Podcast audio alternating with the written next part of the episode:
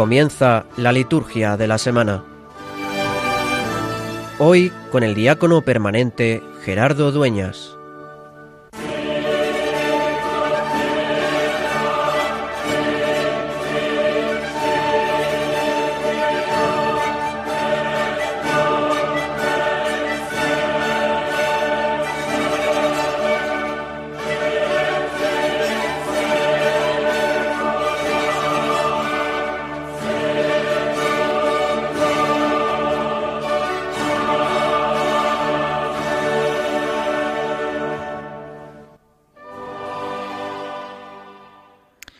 Oh Dios, que por el misterio de esta fiesta santificas a toda tu Iglesia en medio de los pueblos y de las naciones. Derrama los dones de tu Espíritu sobre todos los confines de la tierra y realiza ahora también en el corazón de tus fieles aquellas maravillas que te dignaste hacer en los comienzos de la predicación evangélica. Por nuestro Señor Jesucristo, tu Hijo, que vive y reina contigo en la unidad del Espíritu Santo y es Dios, por los siglos de los siglos. Amén.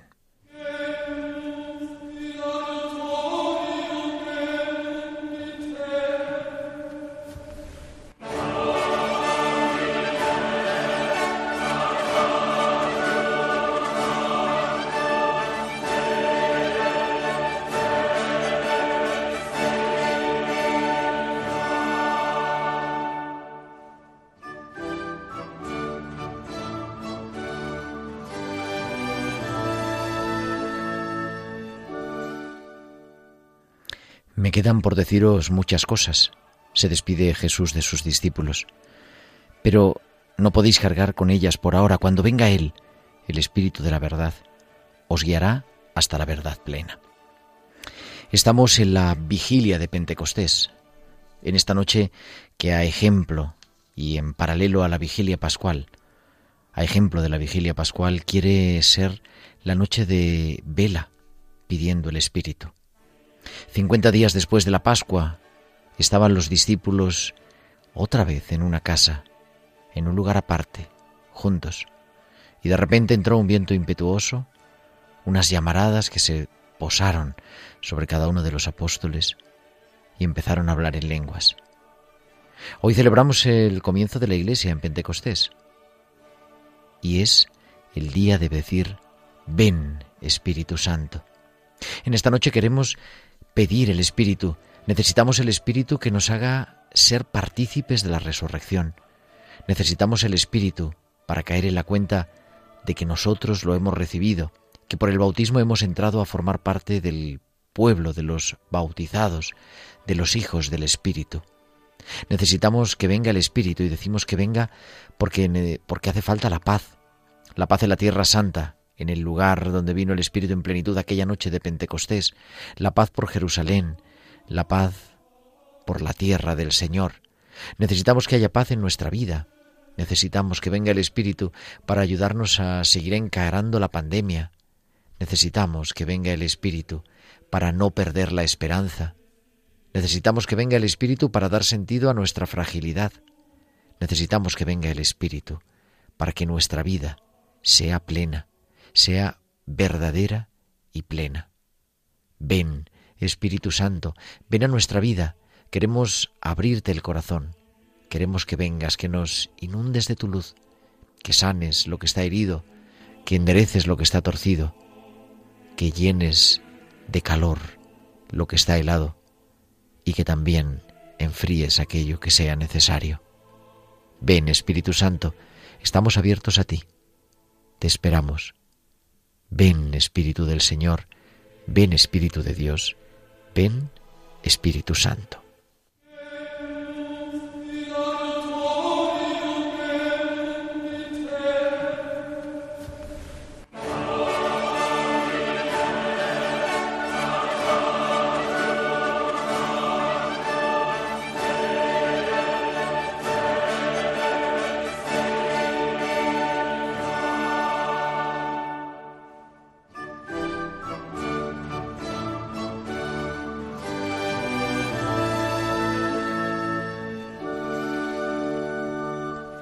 Muy buenas noches, queridos amigos de Radio María, queridos amigos de la liturgia de la semana. Pasan cinco minutos de las nueve de la noche, de las ocho en Canarias, y como cada sábado, de nueve a diez de la noche, de ocho a diez en Canarias, estamos para tener este programa, la liturgia de la semana, en la que queremos vivir esa espiritualidad de la Iglesia, que es la liturgia, y queremos ponernos en sintonía con lo que vamos a celebrar. Por eso vamos preparando también nuestro corazón, vamos preparando nuestra vida. Un saludo de Gerardo Dueñas, que te habla, tu amigo Gerardo Dueñas, el diácono, que te habla desde los estudios centrales de Radio María en Madrid, en el Paseo de los Lanceros, y con muchas cosas en esta noche que queremos también compartir con todos nuestros oyentes. ¿De qué vamos a hablar hoy? Pues no podemos hablar otra cosa que de Pentecostés, porque es domingo de Pentecostés. Así que vamos, como decíamos desde el comienzo, vamos a pedir que venga el Espíritu, vamos a pedir que venga nuestro corazón, vamos a pedir que nos transforme el Espíritu Santo, que nos llene el Espíritu del Señor Jesús, el Espíritu del resucitado. Hablaremos, por lo tanto, pues de esta vigilia que estamos celebrando en estas vísperas, en esta ya noche casi de Madrid de Pentecostés, en que nos hablaremos también de la liturgia de toda esta semana, el calendario de la semana, mañana domingo de Pentecostés con el que culminamos la Pascua, el lunes la fiesta de Santa María Madre de la Iglesia, una fiesta instituida recientemente por el Papa Francisco, una memoria, y todo el calendario de esta semana que culminará el mes de mayo también, ya el próximo, no este lunes, sino el lunes de la semana siguiente, culminaremos el mes de mayo. Continuamos en el mes de mayo, el mes de María, y como siempre, queremos escucharos, pero también que os comuniquéis con nosotros en el correo electrónico, que recuerdo cuál es, la liturgia de la semana número 1, la liturgia de la semana 1 con número, la liturgia de la semana 1 arroba radiomaria.es y en las redes sociales, en Facebook somos Radio María España y en Twitter arroba Radio María Spain. Y podéis publicar vuestros comentarios con el hashtag almohadilla liturgia semana. Además, nos podéis enviar vuestros mensajes durante la emisión del programa a nuestro WhatsApp del estudio al 668 594 383 al 668-594-383. Domingo de Pentecostés, jornada de la acción católica del apostolado seglar y alguna sorpresa más que os espera que queremos compartir con vosotros en este sábado 22 de mayo. Pero lo importante es que venga el Espíritu Santo y por eso entramos en el domingo de Pentecostés pidiéndole el Espíritu este precioso Beni Creator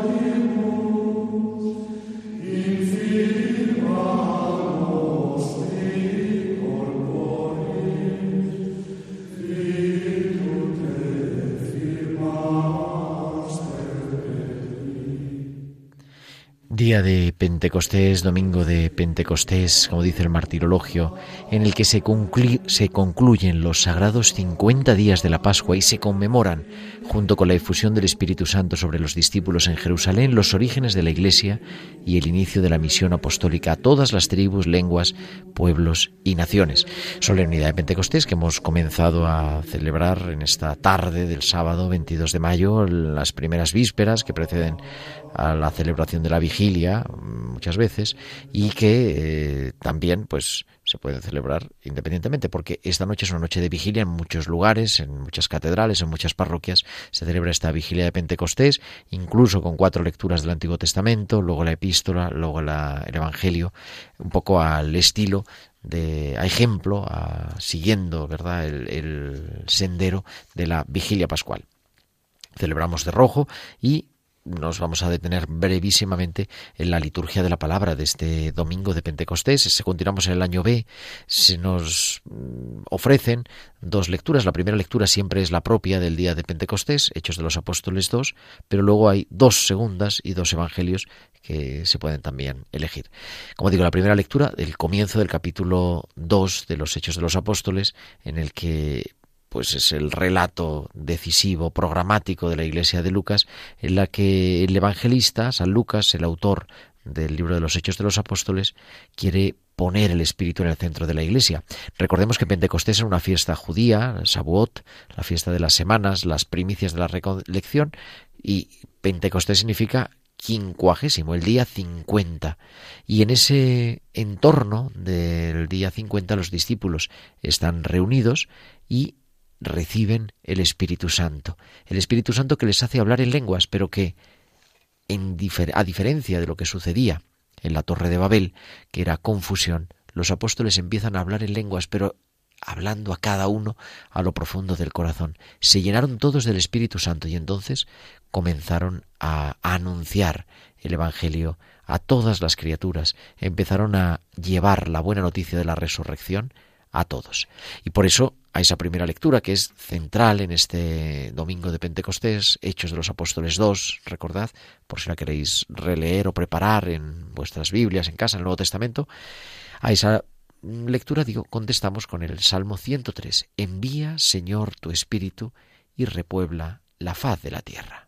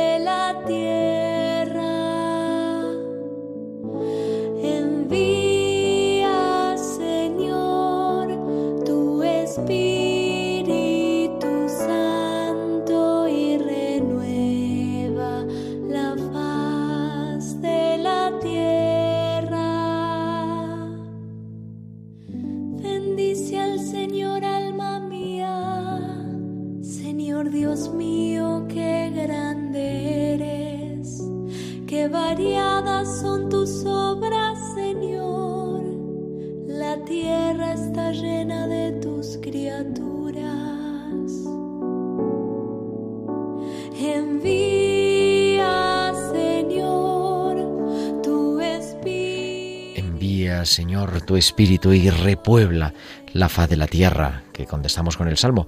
Y como decía, hay dos posibilidades de segunda lectura. Una de la primera carta de San Pablo a los Corintios en el capítulo 12, en el que recuerda que todos somos bautizados, somos hechos hijos en el Espíritu, todos hemos sido bautizados en el mismo Espíritu para formar un solo cuerpo. Y también en este año B eh, es posible leer el capítulo quinto de la carta a los Gálatas, a los cristianos de Galacia, en la que San Pablo mm, ofrece esos dones del Espíritu Santo, esos frutos del Espíritu que recoge el apóstol en el capítulo quinto de la carta a los Gálatas. Se pueden elegir a juicio del celebrante, por eso que, dependiendo de dónde vayáis a, la, a participar en la celebración de la Eucaristía, a oír la misa, pues se puede leer una u otra y todo es mm, totalmente correcto, adecuado. Y el domingo de Pentecostés hay un momento especial porque es el día también de la secuencia de Pentecostés. Al acabar el Evangelio, digo, al acabar la segunda lectura, se entona la secuencia de Pentecostés que vamos a escuchar porque es un poema precioso, un poema, litúrgico que nos prepara a la proclamación del Evangelio. Espíritu, ven Espíritu, ven Espíritu.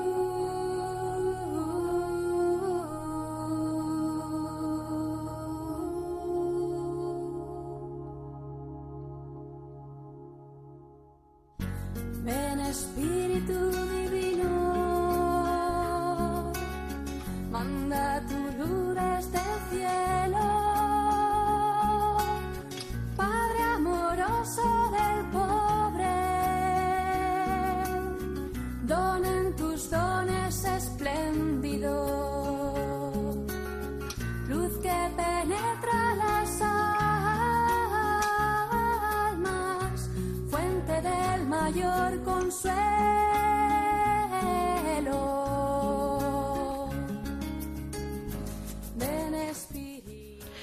mientras continuamos escuchando de fondo esta secuencia al Espíritu Santo, nos centramos en lo que es el culmen de la liturgia de la palabra, que es la proclamación del Evangelio. Como decía, en este año B, en este ciclo B, el ciclo de San Marcos, la liturgia de Pentecostés, del día de Pentecostés, nos ofrece dos posibles evangelios. El que vamos a escuchar ahora es el clásico de todos los años, Juan 20, y también la posibilidad de una perícopa, un trozo extraído del discurso de Jesús en Pentecostés, que es el que he hecho yo referencia en el editorial del comienzo, Juan 15 y Juan 16. Pero vamos a centrarnos en el que leemos cada año el día de Pentecostés, que está tomado del Evangelio de San Juan en el capítulo vigésimo.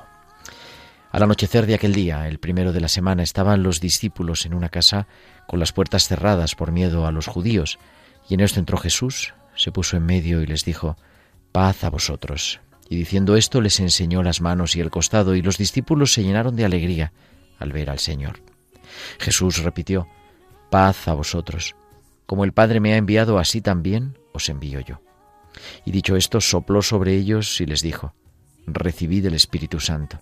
A quienes les perdonéis los pecados, les quedan perdonados. A quienes se los retengáis, les quedan retenidos. Y para comentarnos este Evangelio en esta vigilia de Pentecostés. Tenemos ya al reverendo Carlos Bastida, capellán del Hospital de Canto Blanco en Madrid, que creo que nos escucha. Feliz Pentecostés, Carlos, buenas noches. Sí, hola, buenas noches, Gerardo. Pues te escuchamos. Pues con la solemnidad de Pentecostés eh, culmina el tiempo de Pascua que venimos celebrando desde la resurrección del Señor Jesús. Un tiempo de alegría y dicha porque el antiguo pecado ha sido lavado por la sangre del Cordero de Dios. Nuestra alegría llega a su plenitud por el anuncio del resucitado. Os enviaré un defensor, el Espíritu de la verdad.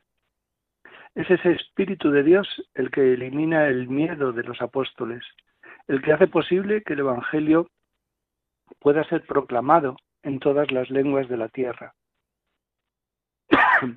Gracias al primer Pentecostés, estamos nosotros aquí, porque los apóstoles fueron fieles al mandato de Jesús. Hice al mundo entero y proclamad el Evangelio. Y así ha llegado hasta nosotros la buena noticia, el Evangelio de Jesucristo. Cuando Jesús preguntó a Pedro y a sus discípulos quién decía la gente que era él, éste le respondió con rotundidad, Tú eres el Mesías, el que tenía que venir al mundo. Hoy nos recuerda San Pablo en su carta a los Corintios que nadie puede decir Jesús es el Señor si no es por la acción del Espíritu Santo.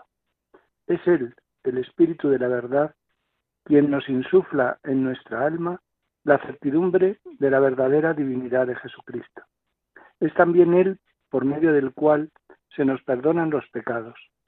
Jesús ha dado ese poder a los apóstoles y a sus sucesores, el de perdonar los pecados. Sería bueno actualizar en nuestros corazones los dones, los regalos que nos ofrece el Espíritu Santo. El don de consejo.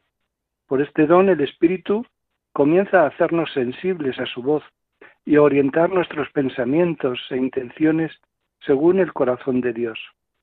El don de entendimiento, que está relacionado con la fe, porque ilumina nuestra mente y nos hace crecer en la comprensión de lo que el Señor ha dicho y ha realizado. El don de sabiduría nos hace ver el mundo con los ojos de Dios. El don de fortaleza nos ayuda a llevar adelante la vida, la familia y la fe.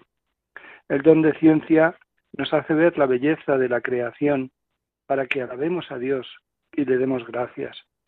El don de piedad indica nuestra pertenencia a Dios y nos mantiene firmes en comunión con Él. Y por último, el don de temor de Dios, que no consiste en tener miedo de Dios, porque Él es un Padre bueno que siempre nos perdona. Este don nos recuerda cuán pequeños somos ante Dios y su amor, y que nuestro bien está en abandonarnos con humildad, con respeto y confianza en sus manos.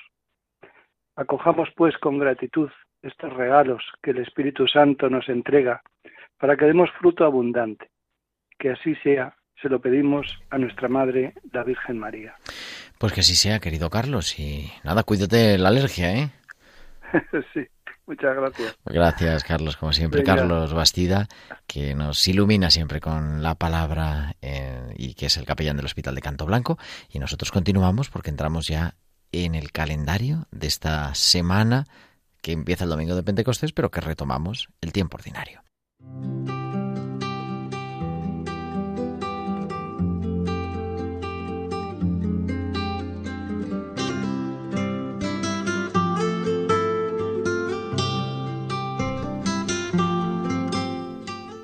Y es que, como decía, el domingo de Pentecostés culmina la celebración de la cincuentena pascual, de la Pascua, acabado el tiempo de Pascua además, se apaga el cirio pascual, o sea, el domingo de Pentecostés será el último día que tengamos en el centro del presbiterio, junto al ambón, el cirio, ya pasa al baptisterio para los bautizos, para que los nuevos bautizandos, los neófitos, enciendan su llama en el cirio pascual, vinculándose así con la resurrección del Señor Jesús. Eso será el mañana, eh, domingo 23. El domingo 24, por tanto, el, digo el domingo, el lunes 24 empezamos la octava semana del tiempo ordinario, retomamos el tiempo ordinario y lo habíamos dejado en la semana sexta, hemos omitido una y empezamos la octava semana del tiempo ordinario, cuarta semana del Salterio, se vuelve a utilizar el volumen 3 de la liturgia de las horas y volvemos en la misa de feria de lunes a sábado a escuchar la lectura esa bianual. El Evangelio siempre es todos los años el mismo, pero en dos ciclos, en el ciclo par, en el ciclo el ciclo impar, vamos leyendo la primera lectura y por tanto retomaremos el libro del Génesis a partir de Génesis 9. Este próximo lunes, pasado mañana, la Iglesia celebra una memoria que, hombre, que estaba en las misas votivas de la Virgen María, pero que es reciente, colocada, instaurada en el año 2018 por el Papa Francisco, considerando atentamente, dice el decreto, que la promoción de esta devoción de la bienaventurada Virgen María, Madre de la Iglesia, puede incrementar el sentido materno de la Iglesia en los pastores, en los religiosos y en los fieles, así como la genuina piedad mariana, y por lo tanto estableció que se inscribiera esta memoria de la bienaventurada Virgen María, Madre de la Iglesia, el lunes después de Pentecostés y que se celebre cada año. Por lo tanto, lo celebraremos este lunes 24 de mayo. Ese día también, hay que decirlo por todos los oyentes eh, del mundo salesiano, la Iglesia celebra también los salesianos de manera especial y las salesianas, la familia salesiana celebra la fiesta de María Auxiliadora. El martes 25 se puede celebrar eh, la liturgia de la feria, Recordamos además que la liturgia de la feria se pueden utilizar todas las misas por diversas necesidades, las misas votivas, pero también la Iglesia nos propone celebrar tres memorias libres, una de las tres. O San Beda el Venerable, presbítero y doctor de la Iglesia, religioso benedictino en el siglo VIII, que, que, vivió su vida en la convivencia de los monasterios, siguiendo la regla de San Benita, de San Benito, y que es uno de los doctores de la Iglesia por sus comentarios bíblicos y por sus escritos teológicos. Puede ser también el martes 25 la memoria de, podemos celebrar la memoria de San Gregorio VII, Papa reformador de la Iglesia en el siglo XI, cuya independencia, la independencia de la Iglesia defendió con mucho celo su tenacidad, la tenacidad de San Gregorio VII, fue decisiva para lograr los cambios necesarios en aquellos sitios en los que reyes y señores feudales dominaban a su antojo las iglesias citas en sus territorios, incluso nombrando párrocos, obispos y, y en fin, cayendo un poco en esa decadencia. Y el Papa San Gregorio VII luchó contra todo eso y se le recuerda también. Y también se puede celebrar, si no, San Beda el Venerable, San Gregorio VII o Santa María Magdalena de Pazzi, virgen, religiosa carmelita, nacida en Florencia en la segunda mitad del siglo XVI y admirada por su carisma de oración, que también dejó en algunos de sus escritos. Eso el martes 25. El miércoles 26 de, mar, de mayo es la fiesta de San Felipe Neri, presbítero nacido en Florencia a comienzos del siglo XVI, que con su estilo de vida, con su bondad, con su alegría, ejerció una enorme influencia en la juventud de su tiempo en Roma, donde pasó la mayor parte de su vida y también fundando esa congregación, la congregación del oratorio, los discípulos de San Felipe Neri. Ese día de San Felipe Neri también nos unimos en la oración a dos iglesias, a la iglesia de Ciudad Real y a la iglesia de San Feliu de Llobregat, porque celebran el aniversario en momentos muy distintos de la historia, pero el mismo día del aniversario de la dedicación de su iglesia catedral. El jueves, el jueves después de Pentecostés, este año coincide con el 27 de mayo, la Iglesia en España celebra una fiesta propia, la fiesta de Jesucristo, sumo y eterno sacerdote, en quien el Padre se ha complacido desde toda la eternidad, nos recuerda el martirologio romano, mediador entre Dios y los hombres para cumplir la voluntad del Padre. Es, digo, una fiesta con la categoría de fiesta, por lo tanto, con liturgias con liturgia propia, con liturgia de la palabra propia, con, por supuesto, todo el formulario de la misa, las oraciones presidenciales. También se indica que se rece con el prefacio primero de las ordenaciones y que muchos días también se celebra la jornada de la santificación sacerdotal las oblatas de Cristo sacerdote, las auxiliares parroquiales de Cristo sacerdote, las misioneras de Cristo sacerdote la celebran como su fiesta titular y es un día pues de pedir también eso por la santificación sacerdotal. Ese día eh, además nos unimos en la oración a la iglesia de Bilbao porque recuerda el aniversario de la muerte del que fuera su obispo, Monseñor Luis María de la Rea y Lerrategui, que falleció en el año 2009. El viernes 28 no tenemos ninguna memoria, pero si nos, unimos en la oración a la iglesia que peregrina en Lérida, porque es el aniversario de la dedicación de su iglesia catedral. Y el sábado 29 de mayo, el sábado de la próxima semana, con el que culminaremos esta semana ya a la vuelta retomada, la semana octava del tiempo ordinario, de la vuelta de la Pascua, se puede celebrar, como todos los sábados, la que no hay ninguna memoria obligatoria, la memoria libre de Santa María en sábado, o se puede celebrar también una memoria que nos suena reciente, que es la del Papa San Pío VI, se digo San, San Pablo VI, la memoria del Papa San Pablo VI, Pablo VI, que la celebra la Iglesia, este Papa fallecido en 1978, que muchos tenemos en la memoria, pues está canonizado y lo celebraron este se celebra este día su memoria. También nos unimos el sábado 29 de mayo a la oración a la iglesia de Valladolid porque es el aniversario de la ordenación episcopal de su pastor, el arzobispo de Valladolid, el cardenal Ricardo María Carles, que fue consagrado como obispo en aquel momento auxiliar de Santiago, pero después ha ocupado diversos ministerios en, en la iglesia en España. Y ahora es el arzobispo de Valladolid, pues celebramos también pedimos por él en, su aniversario cuando porque fue ordenado un 29 de mayo de 1988. Recordar que continuamos en el mes de mayo, el mes de María, el mes de Radio María y que son fundamentales los donativos para que este programa y todos los demás que componen nuestra parrilla pueda seguir llegando a cada uno de vosotros. Por eso también Jolly nos recuerda cómo podemos ayudar.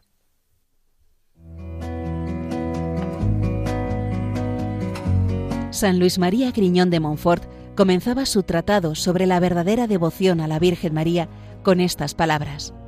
Jesucristo vino al mundo por medio de la Santísima Virgen y por medio de ella debe también reinar en el mundo. Para colaborar al advenimiento de ese reinado de paz y amor, orando intensamente en la espera de un nuevo Pentecostés con la Madre de Jesús en este mes de mayo, te pedimos nos ayudes a ser testigos de esperanza y misericordia en nuestro mundo, herido por tantas formas de sufrimiento. Así, con tu oración, voluntariado y donativos, podremos extender a todos los lugares de la tierra la voz del buen pastor que quiere llamar a cada oveja por su nombre. Colabora. Puedes hacerlo sin moverte de casa con una simple llamada al 91 822 8010 o a través de nuestra página web www.radiomaria.es, donde verás los números de cuenta a donde podrás realizar una transferencia bancaria o a través de pasarela de pago con tarjeta.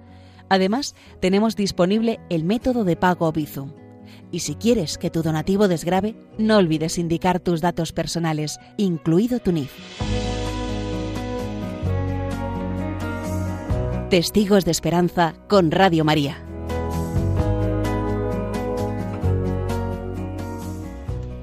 Pues que no se nos olvide colaborar. En este momento podéis llamar también al teléfono atención al oyente al 91 822 8010. Y ahora vamos a escuchar una entrevista que hemos tenido que realizar hace unos días por las circunstancias que ahora vais a poder comprender rápidamente, que con un invitado muy especial.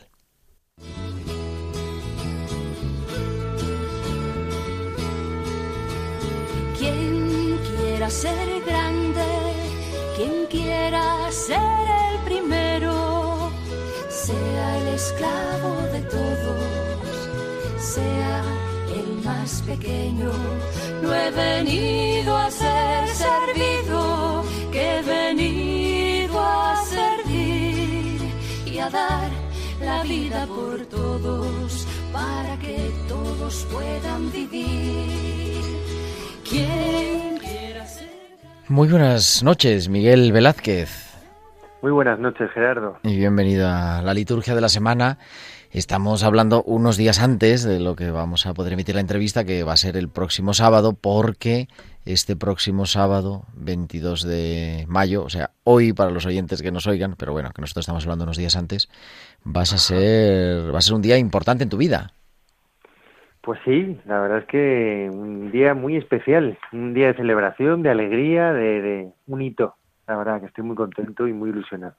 Y es que este sábado 22 de mayo eres ordenado diácono de la Iglesia en Madrid, en la colegiata de San Isidro, si Dios quiere, en, eh, por el cardenal arzobispo de Madrid, el cardenal Carlos Osoro.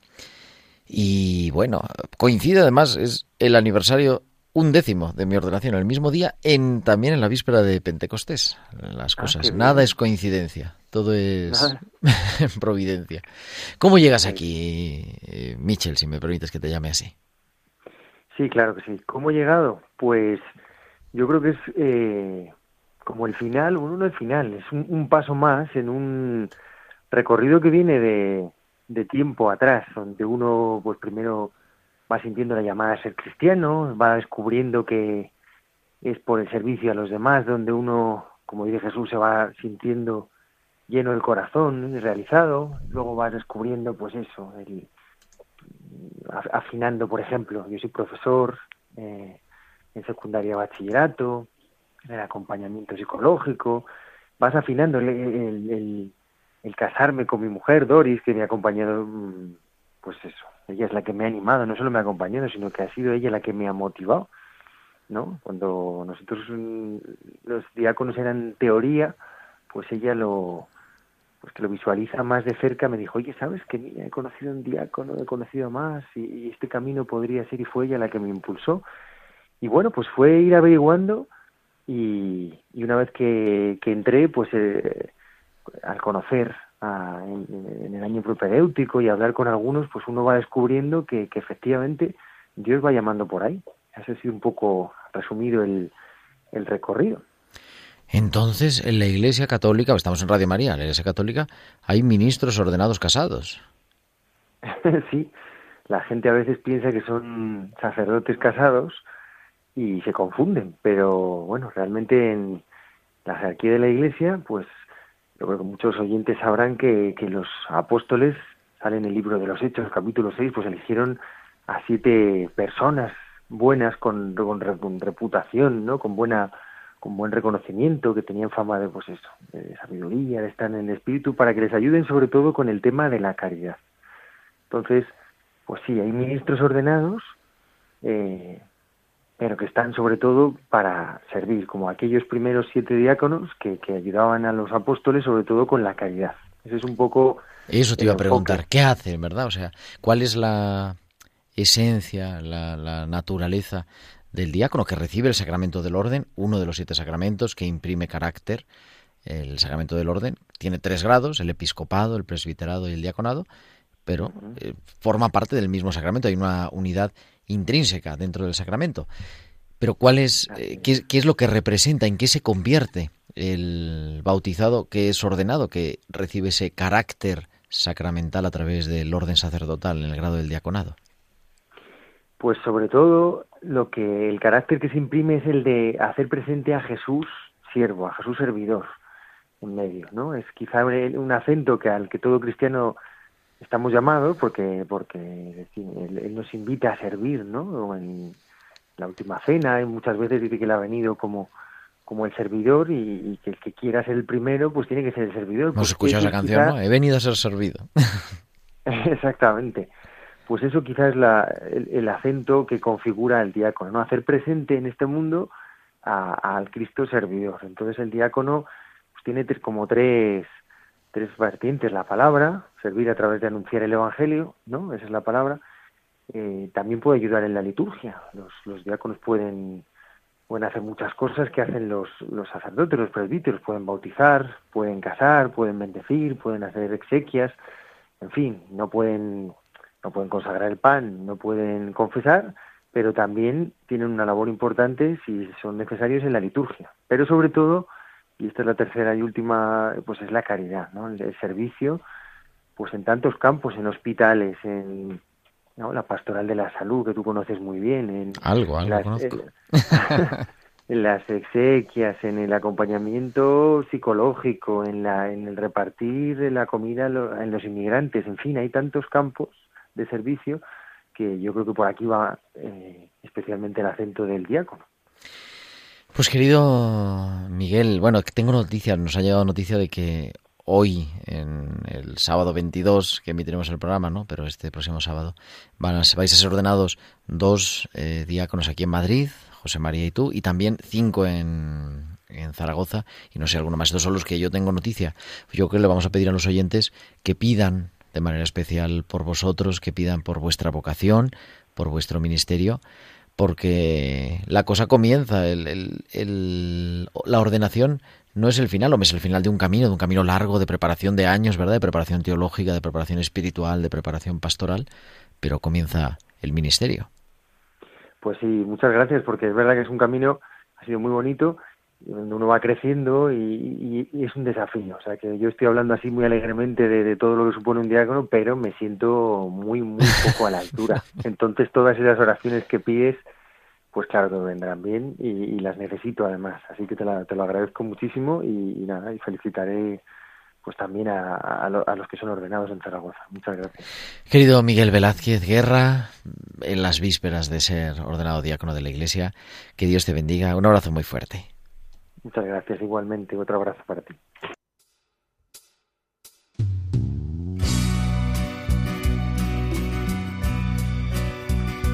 El Señor os dará su Espíritu Santo.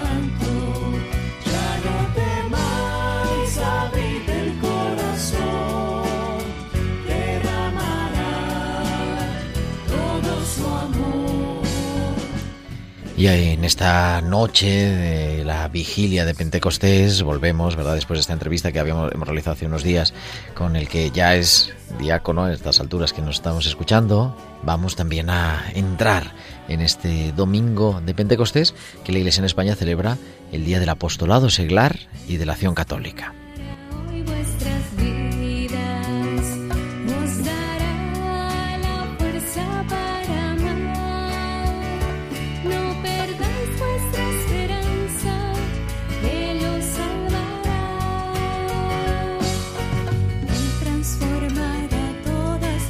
Y para hablarnos de esta jornada, además con un cartel precioso, con un lema precioso, los sueños se construyen juntos, tenemos al reverendo Luis Manuel Romero Sánchez, que es el secretario técnico de la Comisión Episcopal de Laicos, Familia y Vida de la Conferencia Episcopal Española. Creo que es así, Luis Manuel, muy buenas noches.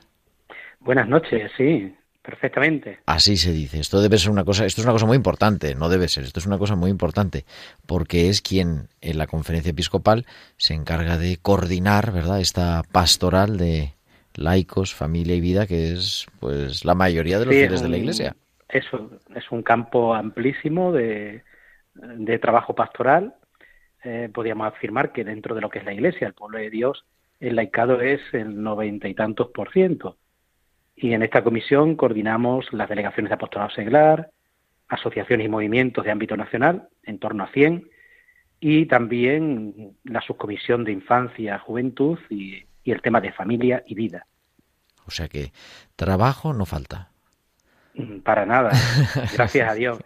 Y lo más importante es contar, eh, por lo menos ahora en estos momentos, con un laicado entusiasmado e ilusionado, al mismo tiempo que con el apoyo también de los pastores y de la vida consagrada, sobre todo pues a la luz de, del Congreso de Laicos que celebramos el pasado año en, febrero.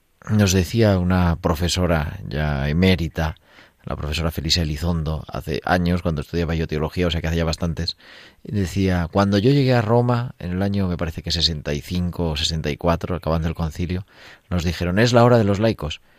Lo llevamos diciendo mucho tiempo, pero ahora creo que es que no queda otra, ¿no? Es la hora de los laicos, Luis Manuel. Yo creo que, que sí, que nos tenemos que convencer de que eh, ya es el momento de los laicos. Y, yo lo digo totalmente convencido, que los laicos eh, no son el pasado ni el futuro de la Iglesia, sino que son el presente. Entre otras cosas porque cada vez tenemos menos vocaciones a la vida consagrada o al, o al ministerio sacerdotal, aunque ese no se, debería ser el motivo eh, principal, sino porque descubramos realmente el sentido que tiene la vocación laical en la vida de la Iglesia. Una vocación que hunde sus raíces en el sacramento del bautismo. Y desde ahí empecemos a considerar a los laicos no como cristianos de segunda categoría, sino también como, como protagonistas en, en la misión evangelizadora de la Iglesia. Y con un, bueno, una jornada, mañana domingo de Pentecostés se celebra el Día de la Acción Católica y del Apostolado Seglar, y a mí con eso, con un lema que decía que me parece precioso, los sueños se construyen juntos.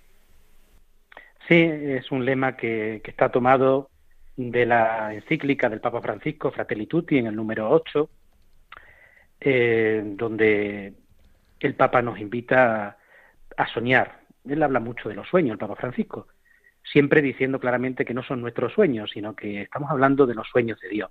Por eso la actitud en la que debemos estar siempre como iglesia es en la de discernimiento, en la de preguntarnos cuál es el sueño que Dios tiene en estos momentos para nuestra iglesia que peregrina en España y desde ahí intentar ir haciendo realidad ese sueño todos juntos, desde la sinodalidad.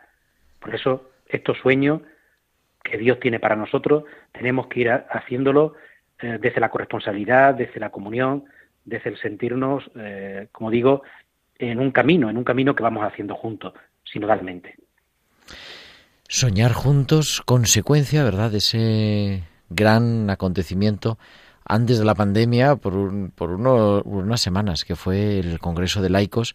Yo tuve la ocasión de estar en la, en la apertura y quería felicitarte también públicamente porque mucho de todo lo que pasó había, había mucha preparación por atrás, pero que ha sido un momento, es verdad, después con la pandemia eh, todo se ha complicado, pero un momento crucial en la Iglesia en España. Sí, yo creo que ha marcado un antes y un después, al menos en este último momento de la historia de la, de la Iglesia en España. Además que creo que a, todos nos sorprendió, incluida a mí que estuve en la preparación del Congreso totalmente de lleno como coordinador de, ese Congreso. Pero a todos nos sorprendió porque el Espíritu Santo, si nos dejamos llevar de él, eh, nos sorprende también y el Señor no, nos sorprende, ¿no? Eh, si nos ponemos en sus manos. ¿Y en qué sentido digo que nos sorprendió? Pues porque el Congreso se preparó en un tiempo récord, un año y medio aproximadamente, y fuimos capaces en todo ese tiempo, en ese tiempo tan escaso, de dinamizar eh, todas las diócesis de España, movimientos, asociaciones, eh, vida consagrada, sacerdote, el episcopado, que se hizo presente prácticamente en pleno en el Congreso de Laico. Y fue un auténtico éxito, porque fue de alguna forma una experiencia de comunión, donde pudimos también percibir la riqueza y la pluralidad que tiene nuestra Iglesia en España y el deseo de seguir caminando juntos.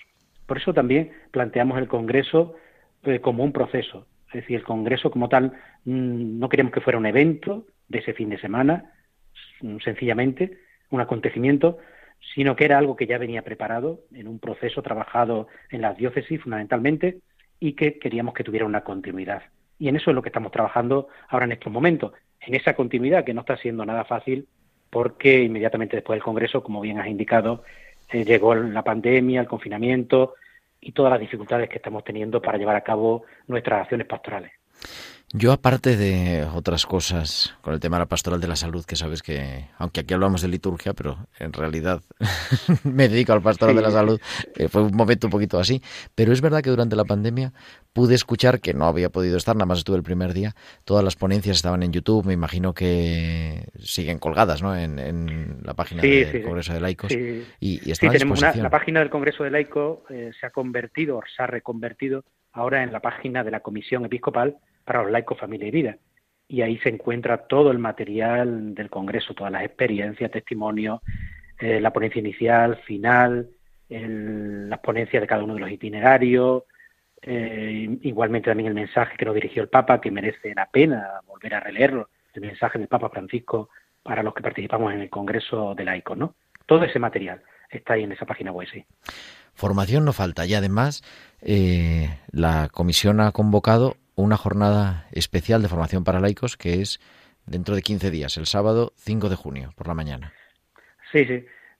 El 5 de junio hemos, hemos convocado desde la comisión esta jornada de formación para laicos abierta a todo el laicado mm, de España, incluso también para sacerdotes y para la vida consagrada, sobre el tema del discernimiento comunitario. Desde el principio hemos planteado como los dos ejes transversales o, las dos claves que deben guiar todo este proceso, que ya empezó a guiar el proceso precongresual, el Congreso y ahora también el postcongreso, la sinodalidad y el discernimiento. Esta jornada de formación va a ser sobre el tema del discernimiento, porque como decía al explicar el lema del Día de la Acción Católica de Apostolado Seglar, algo fundamental que tenemos que plantearnos es el discernimiento, es preguntarnos qué es lo que el Señor nos está pidiendo en estos momentos. Entonces, de algún modo, invitamos a participar en esa jornada, que tendrá una primera parte más teórica sobre qué es el discernimiento comunitario y una segunda eh, más práctica, para ayudarnos incluso a hacer ejercicio de discernimiento. Porque lo que queremos es que el próximo año el laicado en España, especialmente a través de las delegaciones de apostolado seglar, movimientos, asociaciones, hagan un ejercicio de discernimiento para acoger lo que fue el Congreso de Laico, que no ha sido posible llevarlo a cabo como nos hubiese gustado por el tema de la pandemia, y también para plantearnos después cómo trabajar los cuatro itinerarios que van a marcar los próximos años también de profundización en lo que fue el Congreso de Laico. Entonces, en primer lugar, el próximo año vamos a proponer ese discernimiento comunitario, además con un material también sencillito que estamos preparando desde la comisión y desde el Consejo Asesor de Laico que hemos constituido también este año. La jornada es el 5 de junio, es, es online, o sea que todo el mundo... Es online. ¿Y cuánto eh, cuesta? Por la mañana. Que eso es lo más, eh, complicado. ¿Cuánto? Eh, Digo, ¿que cuánto cuesta? Porque pone aquí que es gratis. Es gratuita, sí, sí. Ah, o sea que no cuesta nada. No estamos vendiendo nada, sino nada más ofreciendo. Nada, nada. y bueno, la página web de la comisión, que la página es Pueblo de Dios en Salida, pueblo de Dios en Salida.com. Ahí se encuentra también toda la información para inscribirse en esa jornada de formación hay que rellenar previamente un formulario para que después, unos días antes, se envíe un enlace. La verdad que ahora que estábamos hablando, estoy y acabo de rellenar para participar porque me interesa muchísimo y además un ponente de, primera, José García de Castro. Que sí, José García de Castro, jesuita. Yo he tenido ya la oportunidad de, escucharle hablar del discernimiento y la verdad es que es una gozada. Yo la verdad es que he disfrutado mucho cuando nos ha dado al grupo del Consejo de, de Laicos le pedimos que nos hablase primero del discernimiento durante una mañana y fue espectacular. Y yo creo que ayuda mucho a situarnos, sobre todo eso, después de este tiempo tan, tan difícil que hemos vivido, donde eh, gran parte de nuestra actividad pastoral se ha ralentizado, pues de nuevo retomar lo que fue el Congreso de Laico, lo que fueron esas ideas clave, eh, también esos cuatro itinerarios y ponernos en marcha con ilusión y con entusiasmo. Entonces yo creo que para eso nos tenemos que sentar y hacer ese discernimiento comunitario. Querido Luis Manuel Romero Sánchez, secretario técnico de la Comisión Episcopal de Laicos, Familia y Vida de la Conferencia Episcopal, muchísimas felicidades por el día de mañana, que Dios os bendiga y, seguimos en contacto. Muchísimas gracias y que sigamos soñando juntos, que eso es lo, lo más importante, soñando juntos como iglesia y promoviendo especialmente la vocación laical en estos momentos de la vida y de, la historia de nuestra Iglesia en España. Feliz Pentecostés, Luis Manuel. Gracias. Igualmente, feliz día de Pentecostés a todos, feliz día de la acción católica y del apostolado seglar.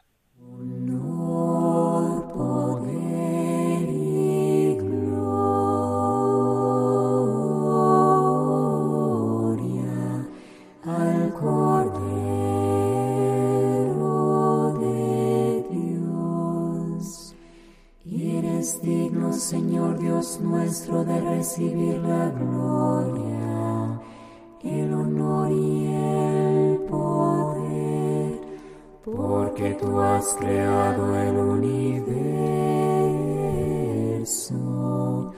porque por tu voluntad lo que no existía fue creado. Y entramos en la recta final de la liturgia de la semana de este sábado 22 de mayo, en esta vigilia del domingo de Pentecostés, y leemos, como venimos haciendo casi todos los programas, la constitución sobre la Sagrada Liturgia del Concilio Vaticano II, que está cumpliendo, está de aniversario, ¿verdad?, de su promulgación. Estábamos en el número, la semana pasada nuestro querido Rafa Casas leía hasta el número 58 y hoy vamos a leer dos números, el 59 y el 60, que hablan de los sacramentos y de los sacramentales. El número 59 dice así, los sacramentos están ordenados a la santificación de los hombres, a la edificación del cuerpo de Cristo y en definitiva a dar culto a Dios, pero en cuanto signos también tienen un fin pedagógico. No sólo suponen la fe, sino que a la vez la alimentan, la robustecen y la expresan por medio de palabras y de cosas. Por eso se llaman sacramentos de la fe. Confieren ciertamente la gracia, pero también su celebración prepara perfectamente a los fieles para poder recibir fructuosamente la misma gracia, rendir el culto a Dios y practicar la caridad. Por consiguiente, es de suma importancia que los fieles comprendan fácilmente los signos sacramentales y reciban con la mayor frecuencia posible aquellos sacramentos que han sido instituidos para alimentar la vida cristiana. La celebración de los sacramentos evidentemente tiene, esto ya es comentario mío, hasta ahí el número, digo, la celebración de los sacramentos tiene un punto central en la celebración de la Eucaristía, que es el sacramento que va acompañando nuestra vida cada semana y diariamente. Pero hay que descubrir esa gracia que vivimos y que recibimos de todos los sacramentos. Por un lado, como hemos dicho hace un momento, de los sacramentos que imprimen carácter, el sacramento del bautismo, por el que todos participamos en la vida de Dios, entramos en el, la pasión, muerte y resurrección de Jesús, en el misterio del Señor Jesucristo. También el sacramento del Espíritu Santo, que es el sacramento de Pentecostés, el recibir en plenitud el Espíritu Santo, y el sacramento del orden, por el que los que lo hemos recibido quedamos constituidos a imagen de Cristo, pastor, Cristo siervo, Cristo cabeza de la Iglesia. Pero también el sacramento de la reconciliación para los momentos de dificultad, la confesión frecuente, también el sacramento de la unción de los enfermos en los momentos de, en, la que, en los que la enfermedad se hace presente, para ir acompañando la Iglesia nuestro caminar, nuestro querer. Los sacramentos. Y el número 60 de Sacrosanto Concilium habla de los sacramentales. Dice así.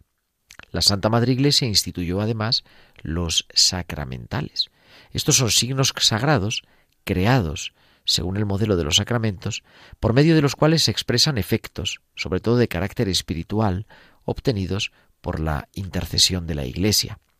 Por ellos los hombres se disponen a recibir el efecto principal de los sacramentos y se santifican las diversas circunstancias de la vida.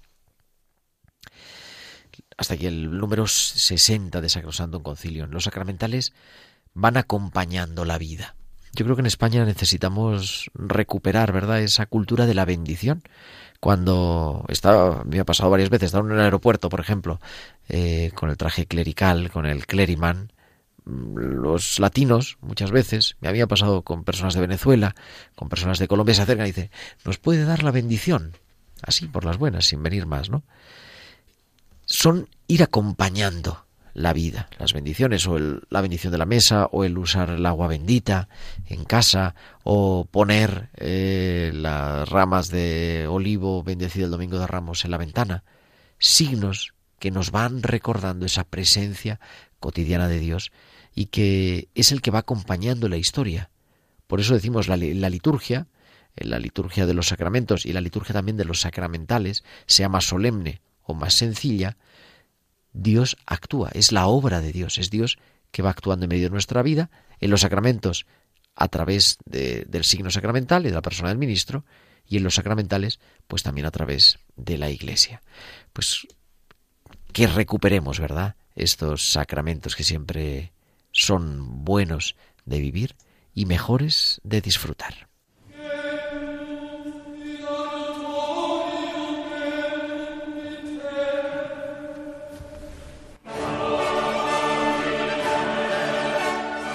Y llegamos ya al final de nuestro programa, pero volveremos la próxima semana. Será 29 de mayo.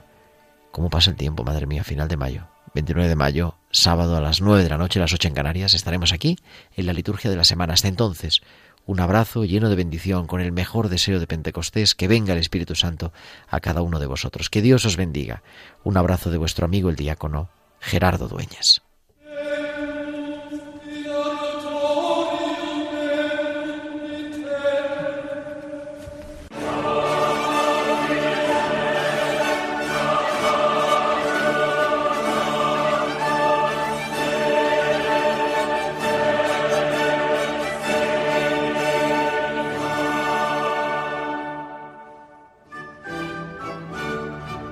Han escuchado la liturgia de la semana con el diácono permanente Gerardo Dueñas.